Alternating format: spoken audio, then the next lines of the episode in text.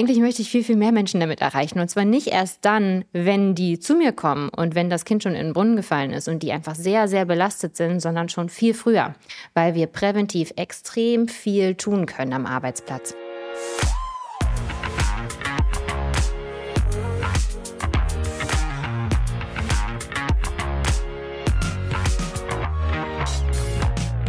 Willkommen bei der Extrameile, dem Podcast für Macher und Vordenker, die aktiv daran arbeiten, ihre Vision Wirklichkeit werden zu lassen und dabei Grenzen überwinden.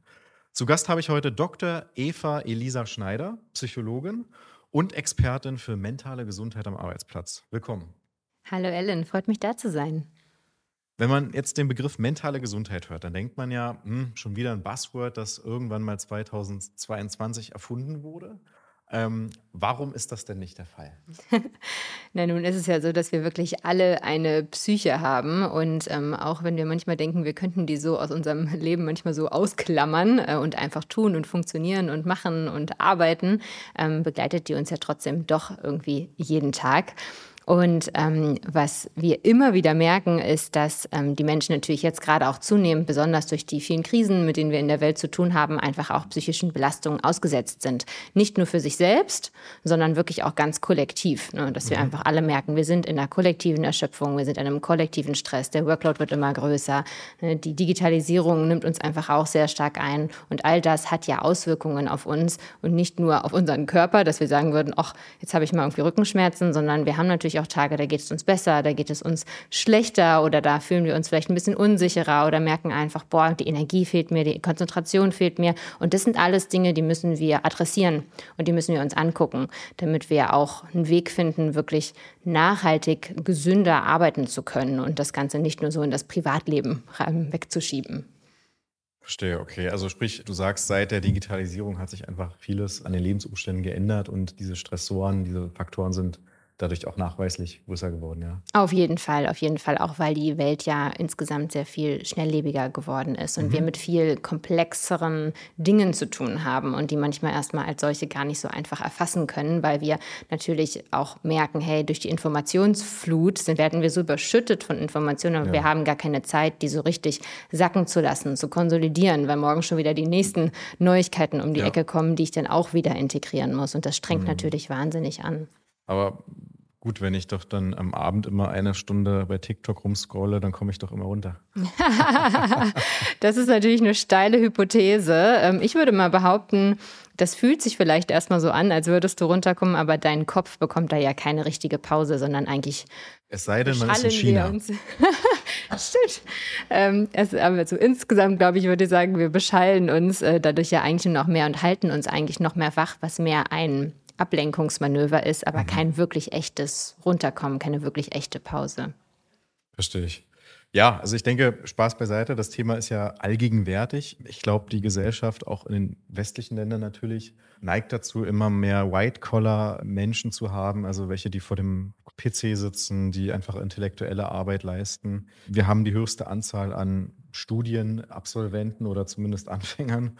Und dementsprechend ist ja sozusagen diese Balance ein immer wichtigeres Thema, weil du sagst, natürlich die Vernetzung zunimmt, auch die Probleme, die damit einhergehen, die Allgegenwärtigkeit von, von Kommunikation. Also ich will gar nicht wissen, wie viele Nachrichten ein Angestellter oder eine Führungskraft jeden Tag bekommt und wie sehr vielleicht auch dieser Druck da ist, ständig zu antworten. Und ähm, vielleicht kannst du ja einmal erzählen, woher bei dir dieser Gedanke kam, sich mit diesem Thema zu beschäftigen. Hatte das vielleicht ja eine eigene Geschichte oder eine Anekdote? Und was dann so typische Herausforderungen sind, die du bei Unternehmern löst. Ja. Also ich gehe mal ein bisschen weiter zurück in meiner ja. Biografie. Ähm, ich hatte schon immer ein ganz, ganz großes Interesse an Menschen. Ich wollte dazuhören, ich wollte wissen, wie die ticken, was sie so bewegt, was vielleicht deren Schwierigkeiten sind, was deren Freuden und Erfolge sind. Das war schon immer eine ganz große ja, Passion von mir. Und ähm, ich bin, habe dann Psychologie studiert, ich bin dann Psychotherapeutin geworden ähm, und habe in der Psychotherapie ganz, ganz viele Menschen erlebt, ganz viele PatientInnen vor mir gehabt, die mit massiven Problemen zu tun hatten, die auch mit durch den Arbeitsplatz beeinflusst waren. Also ich hatte PatientInnen, die mit Burnout zu tun hatten, mit Depressionen, mit mhm. sehr viel Stress, mit Ängsten. Und das hatte auch andere mit Faktoren, die das mit beeinflusst haben, aber der Arbeitsplatz hat bei allen wirklich eine massiv große Rolle gespielt, eine negative Rolle. Mhm. Und irgendwann in der Therapie dachte ich mir, Mensch, irgendwie erreiche ich hier immer nur eine Person und eigentlich möchte ich viel, viel mehr Menschen damit erreichen. Und zwar nicht erst dann, wenn die zu mir kommen und wenn das Kind schon in den Brunnen gefallen ist und die einfach sehr, sehr belastet sind, sondern schon viel früher, weil wir präventiv extrem viel tun können am Arbeitsplatz. Und deswegen habe ich mich dann umorientiert und gesagt, okay, ich möchte wirklich als Botschafterin mich für das Thema einsetzen und mentale Gesundheit auch an den Arbeitsplatz bringen, weil es etwas ist, was wir nicht alleine auf das Privatleben schieben können. Das müssen wir, wenn wir wirklich in der Zukunft nachhaltig gut zusammenarbeiten wollen, müssen wir mentale Gesundheit mit einstricken und eine gesundheitsförderliche Kultur schaffen. Sonst können wir eigentlich so gar nicht bestehen am Markt und können auch nicht attraktiv bleiben insgesamt, auch für ähm, Menschen, die zu uns kommen, ne? weil Gesundheit einfach ein Thema ist und immer weiter auch werden wird, was wir holistisch ganz in unserem Leben haben und nicht nur mhm. eben in ganz bestimmten Lebensbereichen. Mhm. Wie, wie, sieht denn so eine gesunde Arbeits- also, oder ein gesundes Arbeitsumfeld aus? Was kann man denn darunter verstehen? Hm, also wir unterscheiden dann natürlich vor allen Dingen immer im Bereich der Verhaltens- und der Verhältnisprävention. Also die Verhaltensprävention meint vor allen Dingen das, wo wir sagen würden, hey, das sind Mitarbeitende, die haben Gesundheitskompetenzen. Ne? Die wissen vielleicht, wie man sich gesund ernährt, die wissen, wie und wie sie Sport machen, was sie für Sport machen, dass sie das tun müssen. Und die wissen auch, dass sie auch für ihre Psyche sorgen können und für ihre mentale Gesundheit sorgen können, indem sie zum Beispiel ausreichend Pausen machen, ne? irgendwie Grenzen setzen, irgendwie gut kommunizieren, wie es ihnen gerade Grad geht etc. Also alles, was die Gesundheitskompetenz der Mitarbeitenden angeht. Das ist die Verhaltensprävention. Die Verhältnisprävention guckt sich eher so ein bisschen das große Ganze an. Ne? Also was für Strukturen haben wir eigentlich bei uns? Haben wir einen chronischen, ähm, viel zu hohen Workload, sodass man natürlich die Mitarbeitenden noch so viel zum Yoga schicken kann? Das wird nichts helfen, wenn der Workload einfach viel, viel zu hoch ist. Also mhm. da eher zu gucken, was sind bei uns die Strukturen? Was führt denn dazu, dass die Mitarbeitenden immer wieder sagen, hey, wir sind einfach am Anschlag, wir können nicht mehr mehr? Wie ist die Führungskultur? Können, mit, ähm, können denn die Führungskräfte denn offen darüber sprechen, ähm, wie sie, wie es um ihre mentale Gesundheit bestellt ist, können die Zeichen erkennen von Stress und Überlastung in ihren Mitarbeitenden. Also da auch zu gucken, okay, was ist sozusagen der Airbag drumherum, um die Mitarbeitenden herum, der dafür sorgt, dass wir in einer, einem Umfeld arbeiten, der die Gesundheit fördert, statt sie wirklich stark zu belasten. Und diesen mhm. Twist hinzubekommen, das ist oft das, wo Unternehmen gerade drinne sind. Und da sind ganz viele Bemühungen da, ähm, aber wir sind sind da auf jeden Fall noch nicht am Ende der Fahnenstange angekommen. Mhm. Also gibt es allerdings nicht nur auch zwei Seiten der Medaillen, weil es klingt ja so, dass, ich sag mal, die, die, die, die Aussage eines Mitarbeiters dann absolut wäre und er sagt, ich bin belastet und das ist dann die absolute Wahrheit. So, so ein bisschen in die Richtung, äh, ja, soundet das ja. Hm, ich verstehe deine also, Frage, glaube ich, nicht ganz. Ähm, nee, es klingt ja so, sozusagen so, als würde man nur die Mitarbeiter fragen müssen und dann daran sofort erkennen, was man falsch macht. Ist das wirklich so einfach? Nee, so linear können wir es äh, nicht sehen. Ne? Also natürlich sind ähm, Mitarbeitende erstmal ein ganz wichtiger Datenpunkt, ne, mhm. ne, an dem wir einfach Informationen bekommen. Trotzdem müssen wir uns ja auch das drumherum angucken. Ne? Also zum Beispiel kann ein Mitarbeitender sagen, hey, äh, ich bin wahnsinnig überlastet, wenn man aber mal rauszoomt und sich einfach anguckt, okay, da sind einfach seit sechs Monaten zwei von zehn Leuten in dem Team da, da müssen mhm. wir was machen, dann sind das die Strukturen, die wir angehen müssen und nicht ah, ja. den Mitarbeitenden sagen müssen, hey, also heute darfst du wirklich pünktlich Feierabend machen, das wird dir schon helfen, geh mal nach Hause. Mhm. Ne? Und was sind so ganz konkrete Beispiele, die Arbeitgeber vielleicht auch ganz konkret und schnell umsetzen können? Ja, ähm, bei konkret fange ich erstmal an. Schnell ist so eine andere Sache, Aha. weil mentale Gesundheit müssen wir natürlich auch immer langfristig angucken. Also etwas, was man auf jeden Fall immer schon mal machen kann, ist wirklich erstmal anonym Daten zu erheben. Zu mhm. gucken, wie geht es uns denn eigentlich?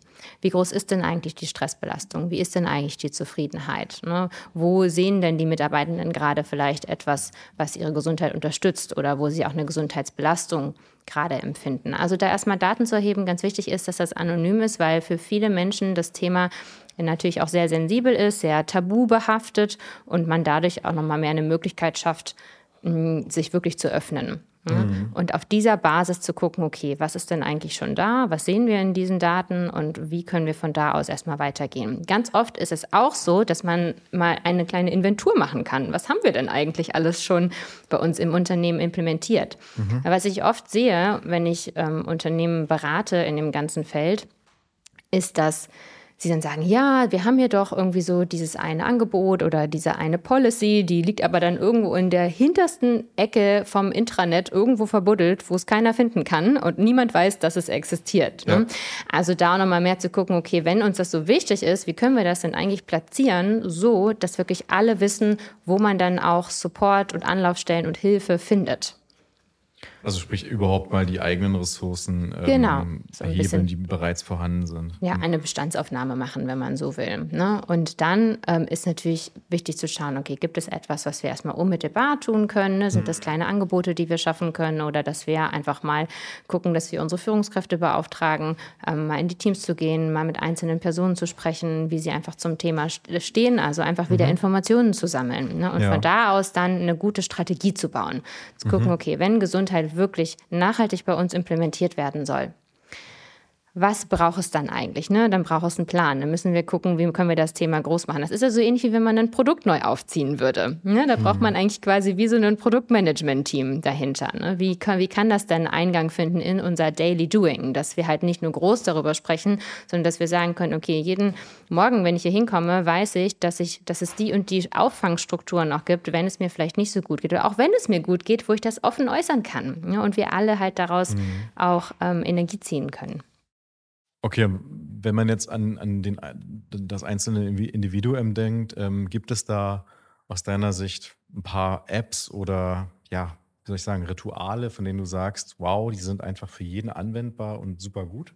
Oder ist das alles eher ja, so Halbwissen. Ja, also ich glaube, ich unterstütze eigentlich den Einsatz von Apps sehr, aber natürlich auf, individuell zugeschnitten auf die eigene Person. Also mhm. wenn jetzt eine Person zum Beispiel sagt, hey, ich habe es eher mit Ängsten zu tun, dass ich manchmal irgendwie nämlich irgendwie, dass ich sehr flach atme, dass ich mich irgendwie mit Selbstzweifeln plage und sehr schnell nervös werde, vielleicht auch in bestimmten Situationen, dann hilft vielleicht eher eine App, die einem hilft, mhm. so ein mhm. bisschen runterzukommen, zu atmen. Sowas wie mhm. Calm zum Beispiel ist ja so eine App, ähm, die mhm. sehr helfen kann. Oder um eine Routine zu bekommen. Headspace ist ja auch eine super App für sowas, ähm, wenn man in den Bereich Meditation und Achtsamkeit gehen möchte.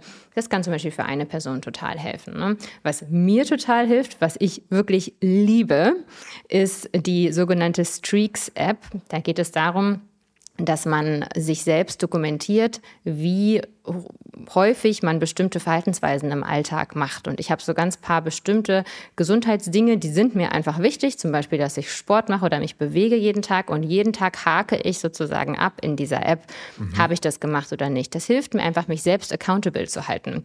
Und selbst zu sehen, ah, okay, ich dachte irgendwie, ich hätte diese Woche, keine Ahnung, an drei Tagen Sport gemacht, hatte mhm. es aber eigentlich an fünf. Das ist ja cool. Ist mir irgendwie schon fast entfallen, weil ich irgendwie so voll war mit allen möglichen Sachen, ähm, um einfach sich selbst so ein bisschen auch dran zu halten. Ne? Für mich ist es eher die Kontinuität, die für mich entscheidend ist. Für andere Menschen sind es andere Dinge. Ne? Da muss mhm. man so ein bisschen individuell gucken, was zu einem passt.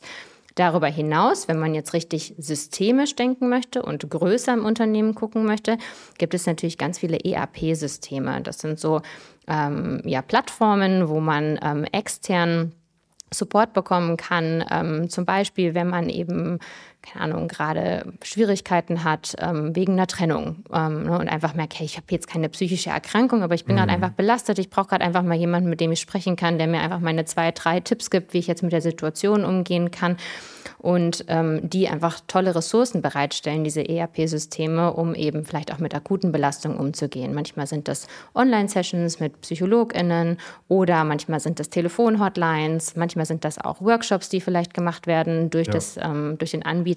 Also da gibt es sehr, sehr viele Optionen, wo man auch als Arbeitgeber, ähm, wir re reden zwar immer von Benefits, ähm, aber also ich würde eher sagen, dass das eigentlich eine grundlegende Sache ist, die da mhm. sein sollte, ne? Mhm. dass man einfach Support anbietet, ähm, gerade weil auch nicht HR oder Führungskräfte wirklich alles abdecken können und die sollen das auch nicht. Die mhm. sind keine Psychologinnen, das sind keine Therapeutinnen. Ne? Die sollten vielleicht in der Lage sein, erste Anzeichen zu erkennen und das gut in ein Gespräch irgendwie moderieren zu können. Ähm, aber das sind ganz ganz sicher keine Psychotherapeutinnen und dafür gibt es auch einen Grund. Ne? Und dann das sind Führungskräfte und die sind dafür da, dass alle die bestmögliche Arbeit machen können. Mhm.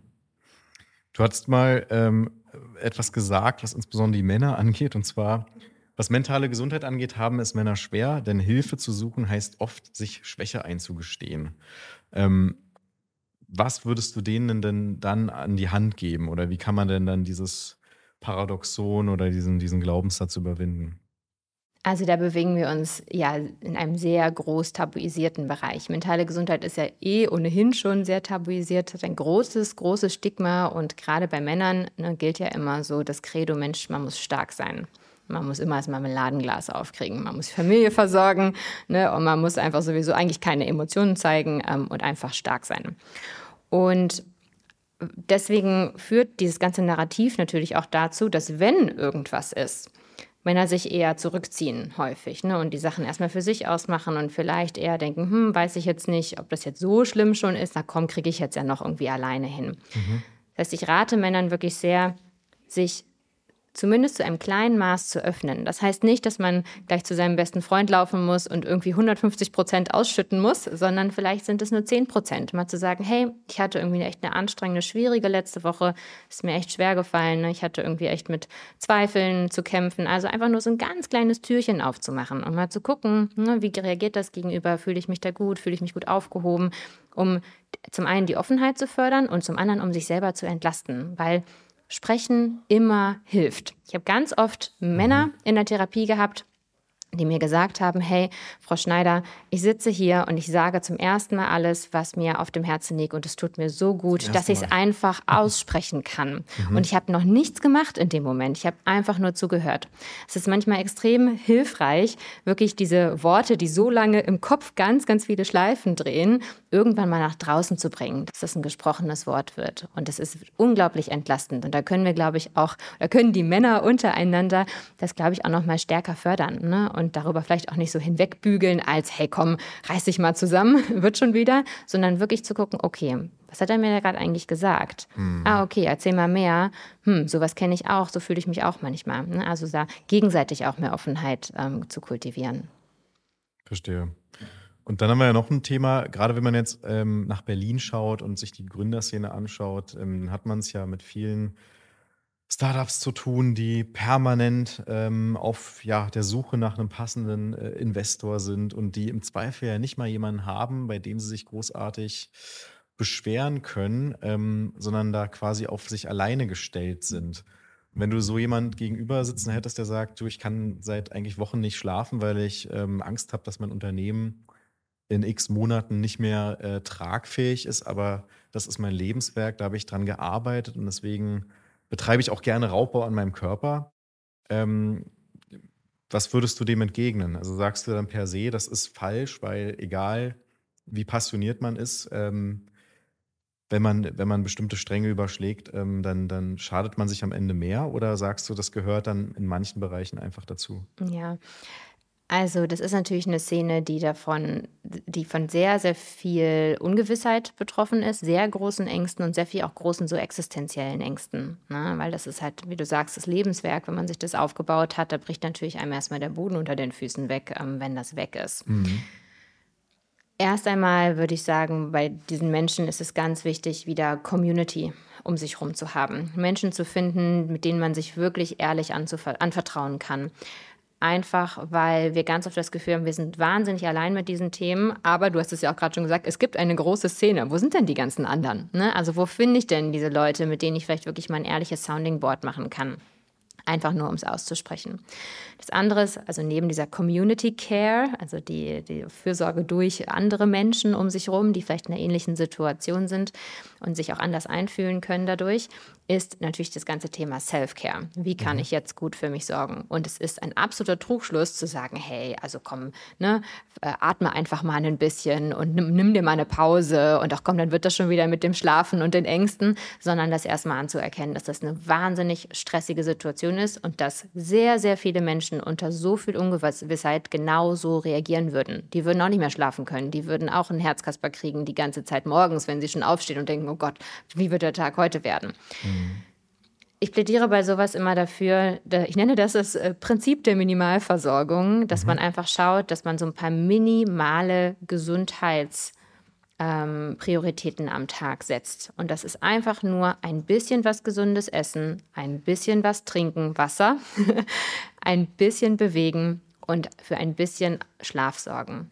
Dass all diese vier grundlegenden Dinge, die für unsere Gesundheit ganz essentiell sind, irgendwie am Tag abgedeckt sind. Und damit meine ich nicht zwei Stunden joggen gehen, das krasseste, gesündeste äh, Dinner kochen und irgendwie äh, weiß nicht, äh, die, den äh, größten zehn Stunden Schlaf anlegen, sondern einfach von allem ein bisschen was zu haben, damit man seinem, seinem Körper so ein bisschen diese grundlegenden Gesundheitsbausteine erstmal geben kann. Ne?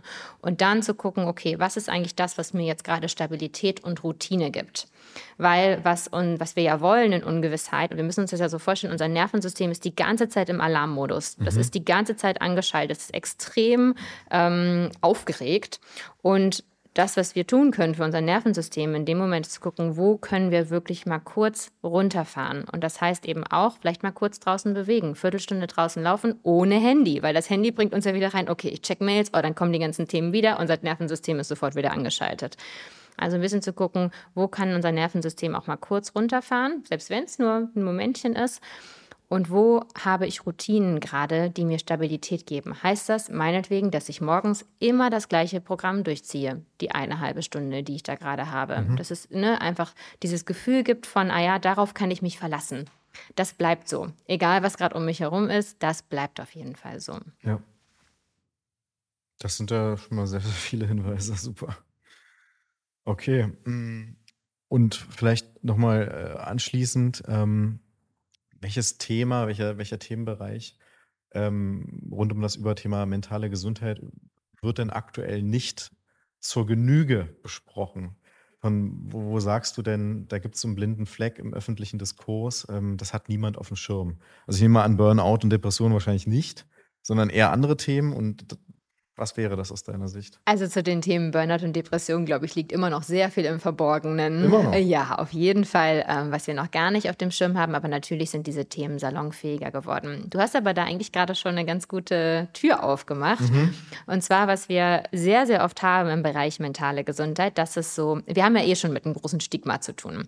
Und es gibt aber auch eine sehr starke Selbststigmatisierung, ähm, wie so eine Art Gefälle unter den, vor allen Dingen, wenn wir in die psychischen Erkrankungen gehen, unter den den psychischen Erkrankungen. Das heißt, hey, ich habe eine Depression und das ist ja voll salonfähig. Ich habe eine Depression, aber hey, ich habe ja keine Schizophrenie. Also das habe ich ja nicht. Ne? Also dass es so ein ganz starkes Gefälle gibt zwischen, hey, das kann ich zeigen, das kann ich aber nicht zeigen. Mhm. Und dass wir da noch nicht in dem Bereich sind, wo wir sagen können, okay, alles, worüber wir sprechen, hat eine Daseinsberechtigung und wir können auch über alles sprechen. Über manche Dinge können wir gerade mehr sprechen, über andere aber gar nicht, weil das Tabu darüber noch sehr, sehr viel größer ist.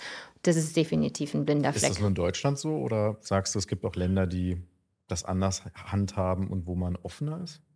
Insgesamt kann man sicher sagen, dass in den USA ähm, das ganze Thema mentale Gesundheit und auch zur Therapie gehen sehr viel mehr en vogue ist. Mhm. Also da ist es ja fast so normal, dass man jede Woche irgendwie einmal zum Therapeuten, der Therapeutin geht.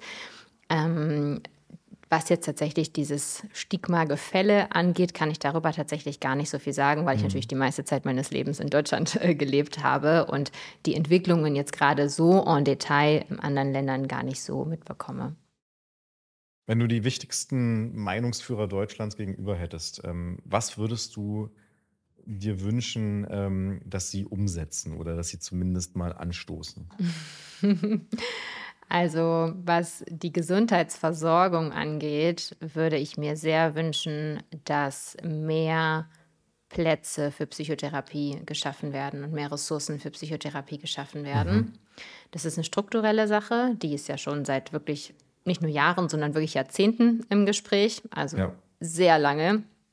Das würde ich mir sehr wünschen.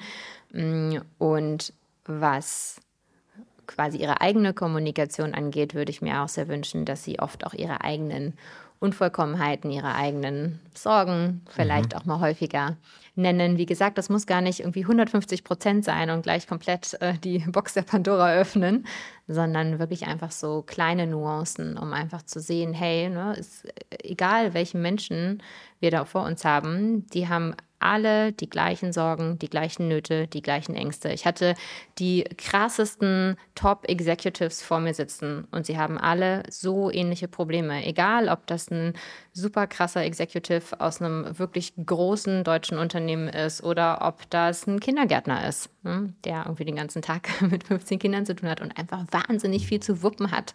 Ähm, sie alle haben die gleichen Probleme im Grunde, wenn man in den Kern geht. Und das ist ja etwas wahnsinnig Verbindendes, was wir oft total übersehen. Und wir denken, oh, jeder kann das irgendwie, jeder kriegt das irgendwie hin, nur ich krieg's nicht hin. Und dabei geht es uns eigentlich allen so. Sehr gut. Ja, wie kann man mit dir Kontakt aufnehmen und ähm, was ist dir ansonsten bei einer Zusammenarbeit wichtig? also man kann zu mir Kontakt aufnehmen, äh, entweder über meine Website evaelisaschneider.com oder über LinkedIn, da bin ich sehr aktiv und ich schreibe sehr, sehr regelmäßig über die Themen mentale Gesundheit am Arbeitsplatz und alles, was mich gerade so umtreibt. Das heißt, da kann man mir gut folgen ähm, oder eben Kontakt zu mir aufnehmen. Und was mir bei einer Zusammenarbeit sehr, sehr wichtig ist, und da habe ich wirklich einen ganz großen Luxus, ähm, dass Unternehmen wirklich motiviert sind, das Thema anzugehen. Ich arbeite jetzt wirklich schon lange in diesem Feld. Ich sehe immer wieder, es ist echt toll, wenn Unternehmen zu mir kommen und sagen, wir haben jetzt Lust, das anzupacken. Das solltet ihr auf jeden Fall mitbringen, wenn ihr mit mir zusammenarbeiten wollt. Ähm, tatsächlich ist das aber meistens von Grund auf schon gegeben, sonst würden mich die Unternehmen wahrscheinlich gar nicht finden. Ähm, und ich kann auch sagen, mentale Gesundheit ist etwas, was nicht nur schwer ist oder irgendwie sich so so anstrengend anfühlt, sondern das ist auch etwas, da kann man sehr viel Spaß haben. Also ich habe früher in der Therapie mit meinen Patientinnen unglaublich viel auch gelacht. Ne? Das ist auch etwas, was auch eine Leichtigkeit haben kann. Und in Unternehmen ist das genauso. Das kann sich auch leicht anfühlen, das kann sich gut anfühlen, das kann richtig Spaß machen. Und wenn ihr darauf Lust habt, dann seid ihr auf jeden Fall bei mir an der richtigen Adresse, weil ich meine Formate immer so gestalte, dass es wirklich anfassbar wird, dass man das Gefühl hat, hey, okay, cool, da kann ich richtig was mitnehmen und es hat jetzt auch sich leicht angefühlt. Und das finde ich ganz wichtig, wenn wir uns diesem ganzen Thema nähern, dass es nicht nur schwer ist, sondern auch leicht sein kann. Das ist doch ein wunderbares Schlusswort. Vielen lieben Dank und wir behalten dich im Auge. Dankeschön.